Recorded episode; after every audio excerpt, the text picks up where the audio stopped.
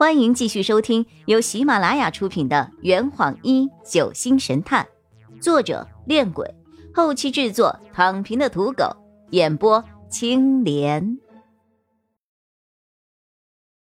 第一百九十四集，守夜。由于陈密林具备相对专业的野外求生知识，连白小双也对他的能力表示认可，所以他被我们所有人推选为。临时的求生领导人，在陈密林的指挥下，我们借着火光，用几个自然容器制作了蓄水的装置，只待一场大雨，我们就能够获得充足的饮水了。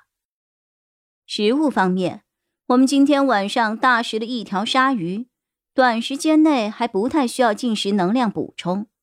加之陈密林携带的行李箱内还有大量的单兵口粮和杯面，我们的食物暂时不紧缺。至于九色鹿，岛上所有的绿叶都是它的食物。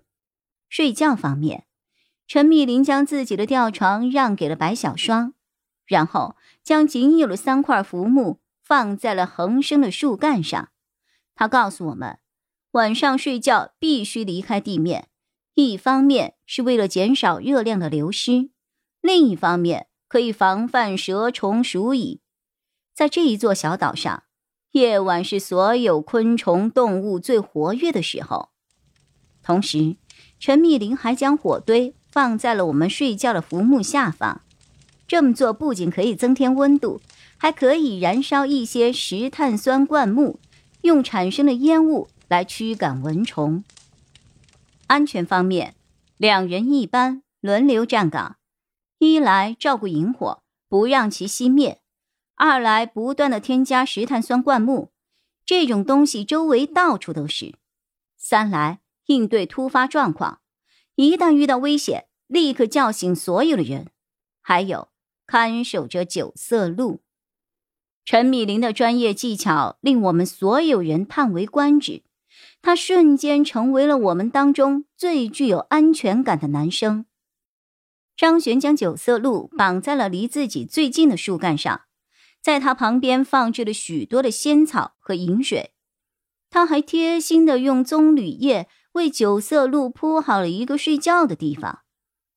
到了夜晚十点左右，大家都裹着自己的衣物，垫着棕榈叶，进入了梦乡。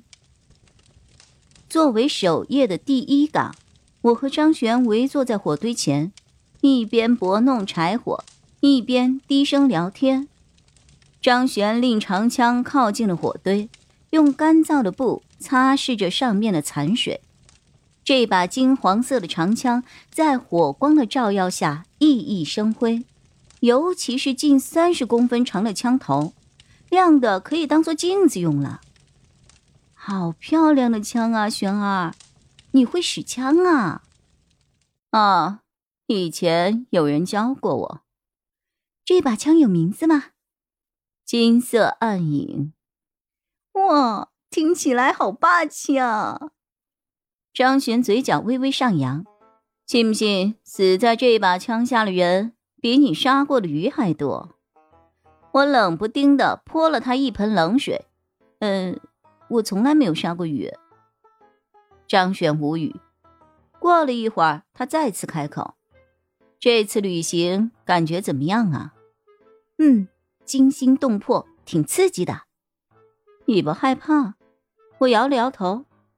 在船上的时候挺害怕的，大家一个接一个的死去，就剩我一个人。现在不怕了，因为大家都待在一起。你的武功又高强。星辰一夫当关，小双果敢坚毅，米林沉着冷静，阿洛运筹帷幄，哼，夏夜诙谐幽默，中天又能够吃苦，佐伊，呃，哎呀，反正很多很多啦。大家相互扶持，福难共享，即使有一个人倒下了，其他的同伴也会背着他继续前进。说句实话，我从来没有这么有安全感过。张璇浅笑着，呵，到目前为止还没有一个人的情绪崩溃，大概就像你所说的，因为有同伴在身边，所以大家才和你一样的乐观。玄儿，你是不是没什么朋友啊？张璇白了我一眼，我尴尬的笑了笑，呃呃，好吧，你是有任务在身。张璇望了一眼已经趴在棕榈叶上熟睡的九色鹿，之后便低下头继续擦枪。璇儿，要不我有一个大胆的想法，但又不敢直接的开口。你想说什么？要不要不咱把他放了吧？他也挺可怜的。说完后，我立刻捂起了耳朵，抵御即将爆发的张璇的怒吼。他面无表情的盯着我看了半天，漫不经心的歪了歪头，嗯。可以考虑，啊，这么随便，真的可以吗？对，刚好我也不知道该怎么处理这位姑娘。她她不是你的货物吗？不是啊，啊，是海湾岛上一个药业公司的老板买下了他吗？没错，所以你的任务是要护送他。正是。不对不对不对，有问题啊！张璇在跟我玩文字游戏呀！我细细的推敲他的话后，试探性的问着：“你的任务是要护送这个九色鹿，但并不是要把它护送到海湾岛去交给那家药业公司，是这个意思吗？”哈哈，还行，看来你的脑子还没有被海水泡坏呀！这下我可来了兴趣了，嘿嘿。到底是怎么回事啊？钱豪把九色鹿卖给了成安药业的老板许愿，保金高达四个亿。哼，许愿特别要求由我们银河负责运送，所以我的表面上的任务是将小鹿从大陆运到海湾岛。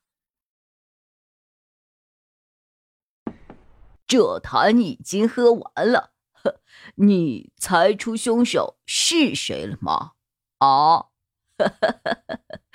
老板，拿酒来。呃呃，更多精彩，请关注青莲嘚不嘚。